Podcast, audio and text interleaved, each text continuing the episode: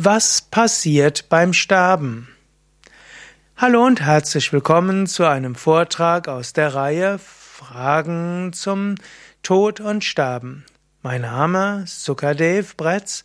Ich bin Seminarleiter, Ausbildungsleiter bei Yoga Vidya und ich habe auch ein Buch geschrieben zum Thema Karma und Reinkarnation. Und damit ist schon klar, wovon gehe ich aus in Analogie der Buddhisten, der Hindus, der Taoisten und vieler schamanischen Religionen gehe ich von Reinkarnation aus. Nach meiner Vorstellung, was passiert beim Sterben, der Astralkörper verlässt den physischen Körper.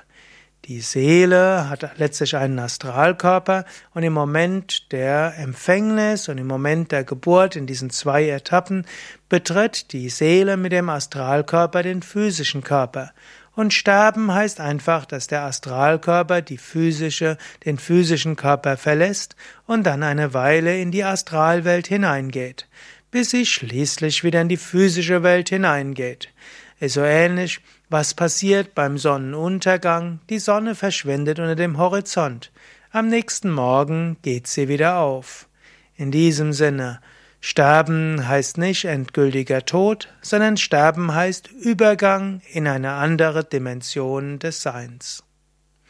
Mehr Informationen dazu auf unseren Internetseiten sowie im Buch Karma und Reinkarnation.